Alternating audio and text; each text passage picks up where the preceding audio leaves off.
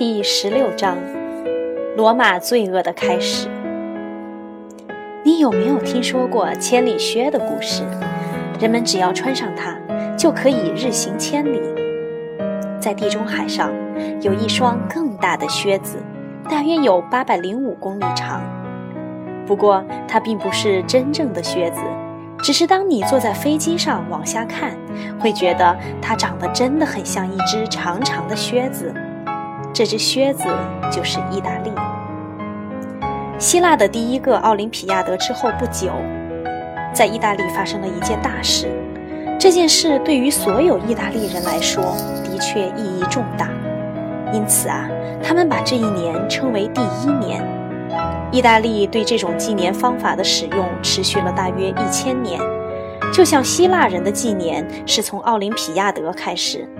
我们的纪年是从耶稣诞生开始一样，不过这件大事并不是某个伟人诞生了，而是一座城市诞生了。这座城市就是罗马。罗马历史是从神话故事开始的，这和希腊历史一样。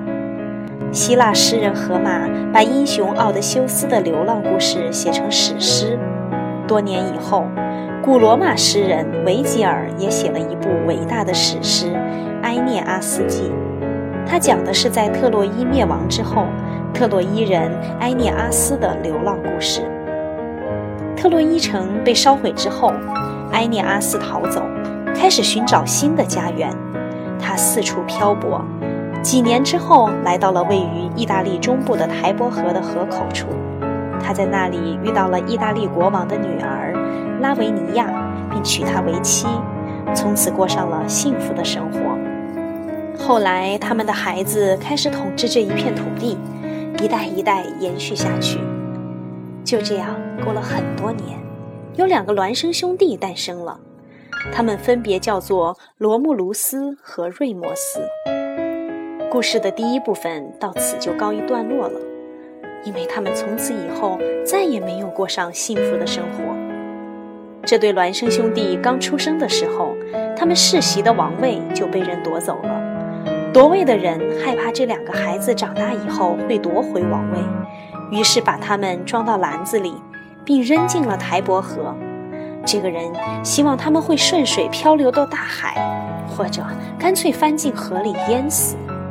他认为自己的做法没有错，因为他并没有亲手杀死这两个孩子。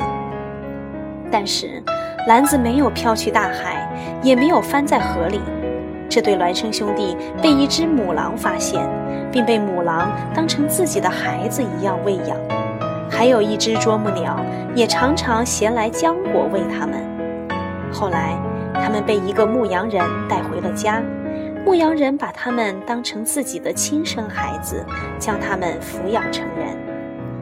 这个故事听起来和我们前面讲的帕里斯的故事有点相似，他也是被人丢到山里，被一个牧羊人发现并养大的。这对孪生兄弟长大之后都想建国称王，但是他们当中只有一个人能当国王，他们谁也不让谁，在这个问题上争执不休。最后，罗慕卢斯杀死了自己的亲兄弟瑞摩斯。公元前七百五十三年，罗慕卢斯在母狼拯救并养育他们的台伯河边修了一座城市，并根据自己的名字把这座城市命名为罗马。住在那里的人就是罗马人。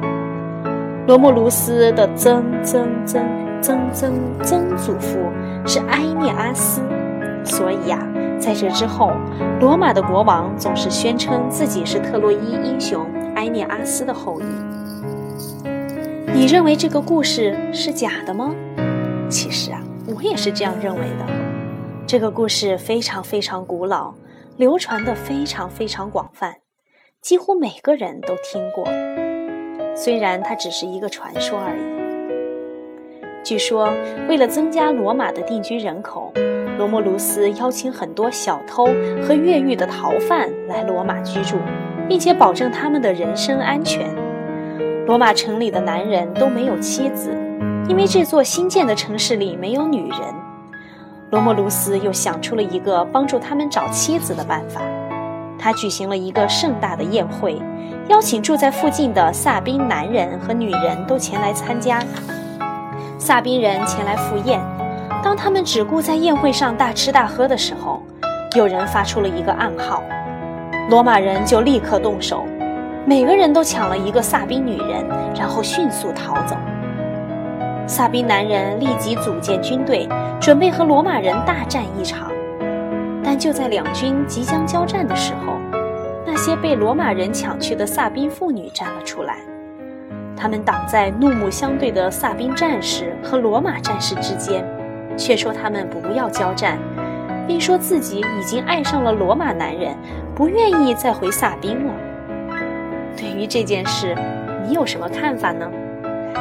通过这种方法建立一座新的城市。一方面，你或许会觉得罗马人太粗鲁狡诈，而对罗马没有好感；另一方面，你也可能会对罗马以后的发展很好奇。这座城市的起源是罗慕卢斯杀死自己的亲兄弟，后来有一些逃犯住了进去，再后来又抢了邻居的妻子，最后他会变成什么样呢？罗马人还会将这种罪恶延续下去吗？